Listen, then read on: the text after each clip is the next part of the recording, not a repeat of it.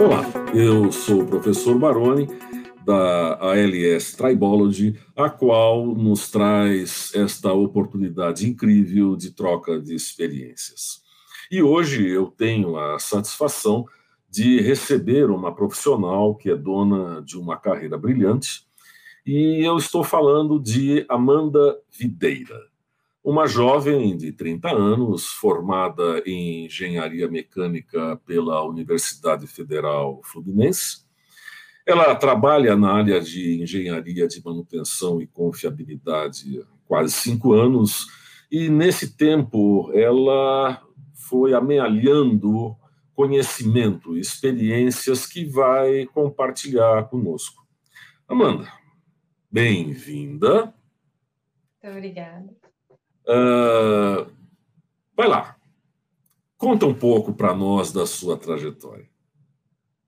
Uh, primeiramente, né, obrigada, professor Baroni, obrigada, Samuel, também da ALS, por ter me feito esse convite, né, ter me dado a oportunidade de vir aqui hoje compartilhar um pouco do meu conhecimento com, com todos, né, e eu vou falar um pouquinho da minha trajetória, né, eu, desde o minha, do meu estágio, né, após a formação em engenharia, passando pelo trainee, eu galguei essas etapas, né? Trainee, engenheiro pleno até engenheiro sênior.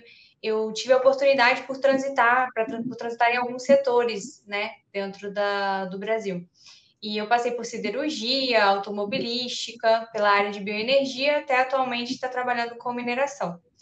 Então, essa foi basicamente minha trajetória, só que especificamente foi dentro da bioenergia que eu conheci a confiabilidade né, e tive a oportunidade de colocá-la em prática.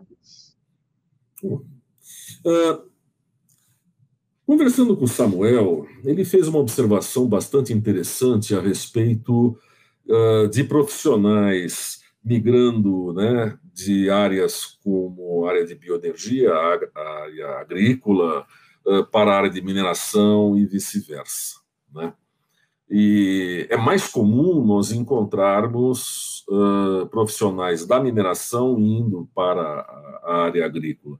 O seu foi o contrário, né? Sim. E aí? Foi algum choque para você isso, não? Não, assim, é uma grande vantagem, né, que eu observei, uma, uma, algo comum que a gente encontra dentro da, da área de manutenção, principalmente dentro da confiabilidade, é que estão todos buscando performar seus ativos da melhor maneira, né? Ter que, que eles tenham uma redução de falhas dentro do período especificado e dentro das condições de operação de cada um. Então, isso proporciona ao profissional de confiabilidade, ao profissional de manutenção, que, baseado em técnicas, né, e com conhecimento arrojado e dedicação, ele consegue migrar de um setor para o outro, né? Devido às particularidades, obviamente, cada setor tem sua particularidade, então, existe o desafio inicial de se conseguir é, entender o processo e se adequar, porém a manutenção e confiabilidade nos dão essa versatilidade. Uh... E o bombeiro? E aquele apagador de incêndio? Você encontrou com eles? Eles ainda existem? Como é que você lida com eles? Existem, né, professor? Na verdade, eu, eu elenco isso como um dos grandes desafios da, da, da manutenção, né? É, trabalhar por planejado, programado, com previsibilidade, é algo que ainda está na, não está na cultura da manutenção de uma maneira geral, né? Devido, obviamente, não conheço todos os setores, não posso falar por todos, mas por onde passei, a gente ainda tem essa dificuldade é, de implementar o planejamento e a previsibilidade do, das falhas, né? Então, encontrei sim, é um grande desafio, assim como também, né, falando de outros desafios que a gente encontra, é, de você ser mulher também na manutenção, ser jovem, né? É, isso requer uma, uma dedicação a mais para que você consiga ganhar credibilidade junto à equipe, né? Isso é, é algo muito importante. Mas aí eu ressalto que, que esse desafio, né, ele existe, e existem desafios para diversas outras pessoas, posso falar dos meus, né? E, e esses desafios, eles são vencidos, na minha opinião, com muita resiliência, né? Tudo que é novo, tudo que é diferente costuma assustar mesmo, costuma trazer uma certa resistência no final. Então, se a gente trabalha duro, né, se esforça, mostra tecnicamente que somos capazes de, de executar as, as, atividades e trazer resultados para a equipe, a gente consegue vencer esses desafios. É, um termo que me agradou muito ouvir foi resiliência. É, de fato. Resiliência, mas só resiliência, nós precisamos de algumas uh, qualidades a mais. Né? Uh, existe um termo que, se bem aplicado, não causa estranheza, mas normalmente causa, que é mediocridade. O ser medíocre é nós acabamos entendendo como sendo aquele que não é uh, digno de, de uma atenção, digamos assim, vai. É, é um termo muito ruim. Mas, na verdade, quer dizer apenas mediano, não quer dizer o cara fraco, quer dizer mediano. Né? Você é medíocre, mas você faz o que todo mundo faz. Então, tem mais um outro termo dentro daquilo que você falou, que é fazer a diferença. Hum? E como é que se faz a diferença? Uh, eu estou enganado ou você teve algumas diferenças ainda maiores do que ser simplesmente jovem e mulher? Tá? Um ser pequeno na sua história. Sim, Hã? sim. Dois, na verdade. Sim, eu, eu tenho essa diferença, né, de, da maioria dos profissionais da minha idade, principalmente quando a gente começou, né? Eu fui mãe aos 24 para 25 anos, e a empresa de bioenergia a qual eu trabalhei me deu oportunidade de ingressar na profissão mesmo de posse de uma filha de seis meses, né? Que para muitos é uma dificuldade, mas se tem algo que eu tenho para mim, eu procuro praticar sempre, é enxergar o que eu tenho de diferente, seja ele um filho, o fato do meu gênero, ou seja qualquer outra limitação, algo que me impulsione, né? Que me torne é, melhor. E, e nada mais foi isso que aconteceu, né? Eu peguei o que eu tinha. Se eu tinha oito horas de trabalho por dia, enquanto talvez outros profissionais eles perdessem tempo com café ou com algo que, que, né, que eles pod que poderiam otimizar o tempo, eu estava ali às oito horas dedicada, me esforçando, porque em casa eu ainda tinha a outra atividade que era ser mãe, né? Então eu tinha que estar presente, de corpo presente nos meus momentos, né? Então eu fiz isso é, durante essa minha trajetória, né? Acho que foi isso que fez, fez a diferença. Eu consegui extrair muita coisa né, no tempo em que eu estive, porque eu estava realmente focada no momento em que eu tinha para estar tá fazendo aquilo, né? Então, uh, uh, uh, esse desafio adicional da, da, da, vida pessoal, né, ser mãe, menina, olha, meu nome Baroni, já dava para perceber, né, italiano, venho de uma cultura matriarcal, né? Então, a mãe é algo especial uh, para mim e é, é, é, fantástico. Eu diria que algumas mães me ajudaram a chegar onde eu cheguei. É, a minha mãe, a minha sogra e a minha esposa, que me deu quatro filhas. E aí entra um outro lado legal aí do seu lado, aquele desafio que você disse, independente de gênero. Né?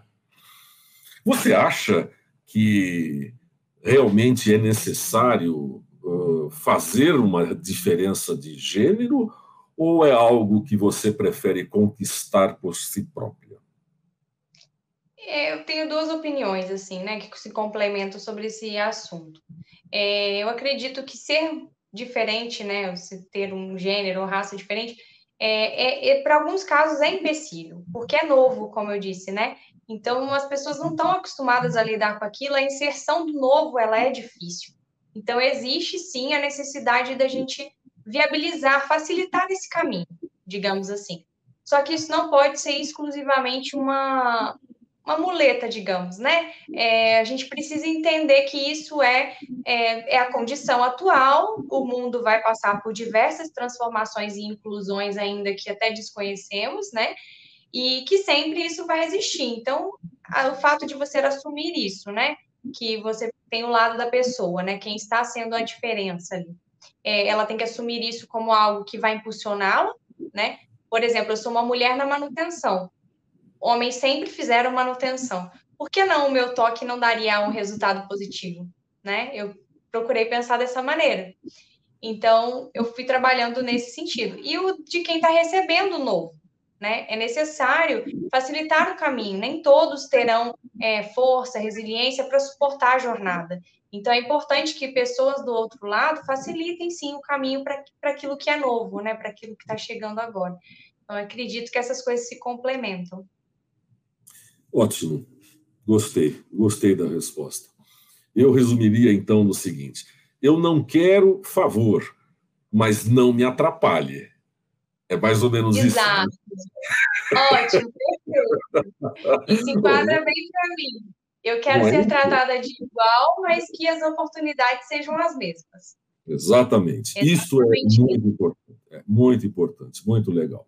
Bom, vamos voltar para o lado da engenharia, para o lado da confiabilidade, apertar parafuso e tudo mais. É...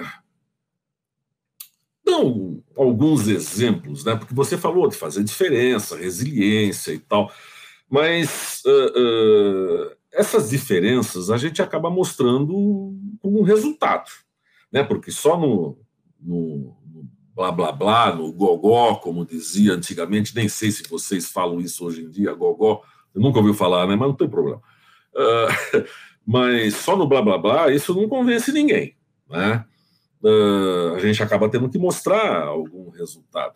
Uh, sei lá, a gente não tem tanto tempo para falar de resultados das tais porcas e parafusos, mas conta alguma, de repente você tem uma historinha boa aí para contar. Ah, a gente tem que deixar separado, né, professor? É uma boa história, né? Bem, é verdade. Sem resultados, nada se sustenta, né? Nada se sustenta sem resultados. Eu costumo falar isso muito para todo mundo que trabalha comigo. É, e eu gosto de falar assim que a confiabilidade ela tem algumas bases que sustentam é, ela, né, para que ela consiga realmente trazer resultados. São as análises estatísticas que a gente tem, as análises preventivas e as preditivas. Né? As análises de óleo, vibração, termografia, são é, análises que embasam o nosso conhecimento, visto que a gente está tratando de falhas que ainda vão acontecer, de sintomas que não são visíveis a olho nu. Né? Então, a gente precisa dessas técnicas para embasar. E aí tem um exemplo legal que eu, que eu gosto de tratar, que a gente tinha, vinha tendo umas falhas em motores a diesel, né? Eles estavam falhando e aí o custo é elevado para poder fazer essa, essa manutenção. E analisando, né, fazendo uma análise de causa raiz, seguindo aí o processo da, da confiabilidade, identificamos que o problema era no combustível, né? E aí, mas era o combustível que era ruim? Não, não era o combustível que era ruim, né? Aplicando a técnica de analisar o diesel, né, analisar a contaminação do diesel, a gente identificou que os caminhões que abasteciam os equipamentos estavam com desgaste interno, estavam com processo corrosivo. E isso estava levando para os ativos, né, e gerando essa falha secundária, né, uma falha do equipamento que abastecia gerou falha nos ativos que realmente operavam. Então, a partir disso, a gente implementou um controle mensal, né? A frequência não precisava ser menor que essa, é, de verificação dessa corrosão e tratamos a causa raiz, né? Fizemos limpeza, jateamento, deixamos o equipamento em condições de abastecer um diesel saudável, né, para os demais ativos e resolvemos o problema. Então, a gente teve uma, um, uma estimativa mais ou menos de 480 mil reais em perdas evitadas, né? que com esse trabalho. E algo simples, algo nas nossas mãos, técnica que estava disponível ali para nós, né? É, já implementada no processo, mesmo só, tá, só não estava sendo utilizada. E eu gosto desse exemplo porque ele exemplifica bem a união da confiabilidade, né? Que é você ir a fundo dos problemas, identificar realmente a causa raiz e aplicar o que a gente tem como base para que a gente consiga dar os melhores resultados, as técnicas né, preditivas. Era uma técnica já disponível, não foi algo novo para nós, né, já estava lá disponível, só apenas não utilizávamos. Então, acho que esse é um bom exemplo aí para dizer né, como ganhar resultados. Isso faz com que você ganhe muita credibilidade, né? Quando você pega algo simples, não precisa ser nada de outro mundo, mas que foi feito com esforço, e aí você traz resultados para a equipe. Isso é muito legal. Sim. de fato foi. Uh, bem, eu gostei do exemplo, principalmente por conta de usar ferramentas simples. Uh, ou não necessariamente simples. Você falou de algumas técnicas que simples, simples não tem nada. Eu lido com manutenção preditiva, nossa, tem teia de aranha aí na minha história e até hoje eu não aprendi nada, tá certo? Já fabriquei instrumento, criei técnicas e até hoje não aprendi nada. Então, não é esse o simples que eu quero dizer. O simples é está à disposição. Né? Exato. Está à mão. Está à mão. E, e não usa. Uh, aliás, você sabe que da onde vem o termo manutenção? Vem de um termo militar. É um termo gaélico que quer dizer estar à mão, manutener. Estar à mão não tem nada a ver com manter mas estar à mão, é disponibilidade. E então a técnica estava disponível, mas não estava usando, é isso? Ou não estava é usando isso. como, e... achou que era o melhor? É, não se usava para essa aplicação, né? Fazia-se análise de outros fluidos, né, em outras finalidades, mas para essa específica a gente ainda não tinha mapeado, né, essa, essa falha. Interessante isso, né? E a técnica estava à mão. Né? À mão, exato. Isso é ser simples. Mas, atento, isto é muito importante, muito importante mesmo. Uh, Amanda, no meio da conversa, você citou a, a, a indústria 4.0. Né? Uh, o que, o que você enxerga da, da indústria 4.0? Está. Você está satisfeita com o andar da carruagem? Uh, o que, que, você imagina que, que isso vai trazer realmente? E, sei lá, o que, que você acha que está faltando para chegar naquilo que, que nós estamos esperando da indústria 4.0? Ah, esse é um ponto legal, né, professor? Assim, é, a indústria 4.0 é uma tendência, né? Estamos, né, está tendo altas discussões aí em vários setores para a implementação dela, né? E, e, é algo assim que me chama a atenção, é algo interessante.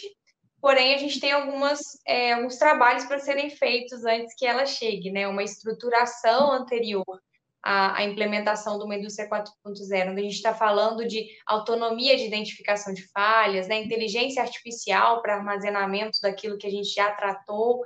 Então, assim, eu enxergo que a gente tem um grande desafio, em que talvez a velocidade com que a, a gente esteja esperando que ela chegue não é a mesma com a qual os dados e as informações estão sendo preparadas para ela, né? Porque é muito importante esse processo, mas as pessoas que estão nele precisam entender a importância das bases, né?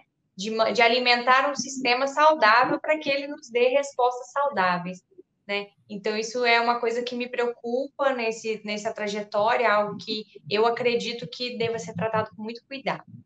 É, e outro ponto, né, que, que, eu, que eu costumo ressaltar nesse processo são as pessoas, né?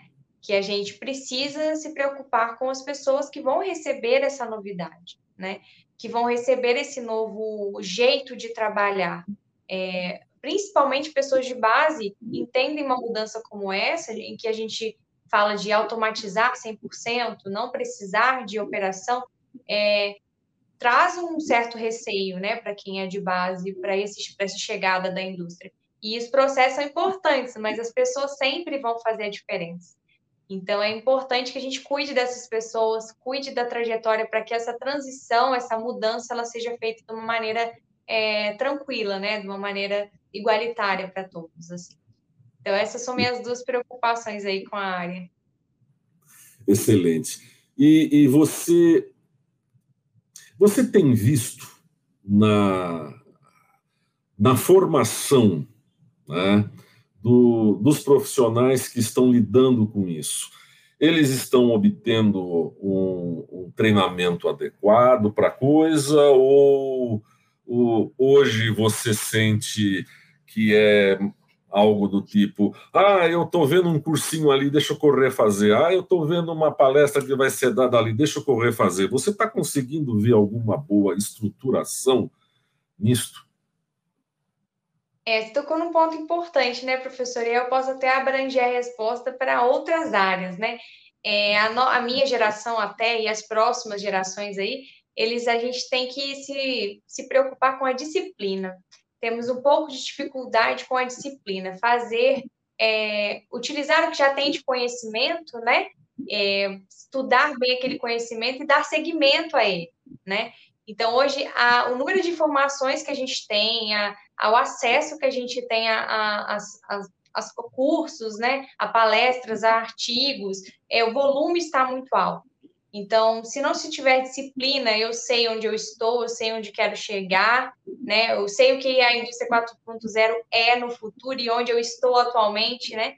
É, e onde eu preciso chegar, eu sinto que hoje, de uma maneira geral, a gente precisa se disciplinar mais né? Trazer mais esse, esse, essa visão de longo prazo, né? É, não o imediatismo, né? A gente tem muito conhecimento aí imediato, mas acaba que não estamos pensando no longo prazo. Isso acho que seria uma coisa para a minha geração, para as próximas gerações aí, para a gente ficar atento. Excelente, excelente. Diria que um velho professor, e ainda até com a área militar na, na, na carreira, falar de disciplina pode parecer uh, bitolado. Mas. Ah, não é? Não é? Mas se você troca por parâmetros de controle, a palavra bitolado desaparece e ela é uma disciplina, não é? É uma forma de disciplina. A formatação dos Exato. dados, etc. Isso é disciplinar. E, falando dessa forma, a, a fachada de bitolado some. Ou estou enganado? Hum? Ah, quebra meu galho. o que, que você acha? Professor, pa pausou um pouco, acho que você vai ter que repetir para mim. Sem problema. Onde foi que você que você pegou? Eu estou pensando até se vale a pena. Você falou sobre parâmetros de controle, a palavra se torna bitolado se torna disciplinado. Tá bom. Então eu vou começar do falando sobre disciplina já desde o começo, porque teve algo que eu não gostei. Ficou uh, uh, Não gostei. Então vamos lá. Você ter falado uh, sobre disciplina de gerações e etc., choque de gerações, isso é normal de acontecer. Aconteceu comigo, vai acontecer uh, com outros que vierem, porque isto faz parte da história, isto é evolução, faz parte da história. Falar com um professor velho tem uh, uh, também na carreira um aspecto militar, né?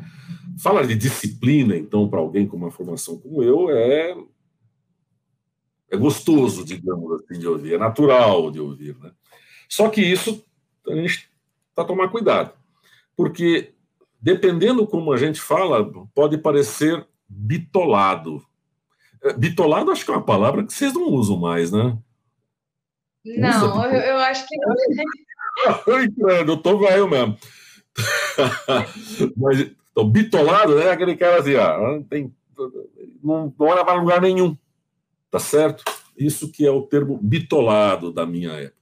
Mas, uh, se eu tiro a palavra disciplina e coloco parâmetros de controle, hum, formatação de dados, não é uma bitola? Concorda ou não? Se não concorda, fala, porque é, é esse tipo de papo que nós estamos levando é, é, é para ouvir mesmo, é para movimentar a coisa. Não, foi bom você ter ressaltado isso, porque quando eu disse disciplinado, realmente, não quis dizer é, que a pessoa não pode inovar, né? Mas é como você disse, ter clareza, ter parâmetros, ter referências a seguir, né? E se disciplinar a cumprir, né? Eu acho importante ressaltar isso, eu concordo, concordo. E você aprendeu uma palavra nova, bitolado. tá bom, já vou usar. não, não, usa não, não usa não, que vão dizer que você tá velha caduca. Não, não, não usa não. De, deixa deixa para mim que tem o cabelo branco. Uh, uh, minha cara, uh, eu adorei conversar contigo. Eu espero que nossos ouvintes aí aproveitem, né? esse vigor que você trouxe para nós. Uh, isso é uma das coisas mais importantes, essa, esse vigor, tá? essa determinação, fazer a diferença. Né? Muito bacana. E eu, eu deixo aí mais um tempinho para vocês, como você quer se despedir, né? Uh, você nos colocou à disposição alguns endereços de contato. Eu vou pedir para nossa técnica depois colocar esses contatos na, na tela, né? Uh, e, por exemplo, gestãowcm.gmail.com, né? amanda.vn.hotmail.com, lá no LinkedIn, né? E eu vou pedir para ele colocar isso uh, uh, escrito aí na tela. Mas vamos lá, filha. E aí, como é que você quer dar tchau? Ah, eu quero agradecer de novo, né? Gratidão realmente pela oportunidade, pelo momento de estar falando um pouco de mim, um pouco das minhas experiências, né? É, eu tenho um projeto aí com um amigo de vida mesmo, da gente compartilhar conhecimento com as pessoas, né? De trazer aí a nossa experiência, facilitar caminhos através do que a gente já vivenciou. E eu só tenho a agradecer mesmo a oportunidade dada por você, pela LS, né? O Samuel que fez o convite e dizer que eu estou à disposição para compartilhar o pouco de conhecimento que tenho aí ao longo desses cinco anos em manutenção e confiabilidade. Né, os contatos o senhor já passou aí, muito bem ditos, e fico aqui à disposição caso alguém queira tirar alguma dúvida, queira compartilhar um pouco da sua experiência também. Né, e achei ótimo esse canal, ótima essa ideia, essa iniciativa, né, que vai fazer com que as pessoas possam entender um pouco mais a nossa realidade, né, tanto para que estão chegando nela, tanto para que já vivem, né? Pra, com essa experiência aí compartilhada. Só agradecer mesmo, tá? Ótimo. Obrigada. Laura, não. Eu, eu que agradeço. E uh, para aqueles que nos ouviram até agora, uh, uma promessa que não é muito fácil, né? É encontrar uh, mais profissionais que, além de competentes, tenham a simpatia que a Amanda nos proporcionou. Ah, ok, filha? Obrigada. Não, sem dúvida. O sorriso. Sorria. Quem não uh, sorri morre cedo. Quer chegar na minha idade? Vou viver muito, então. Ah, vai, sim, se Deus quiser. Bom, pessoal, muito obrigado. A Tchau, tchau. Tchauzinho.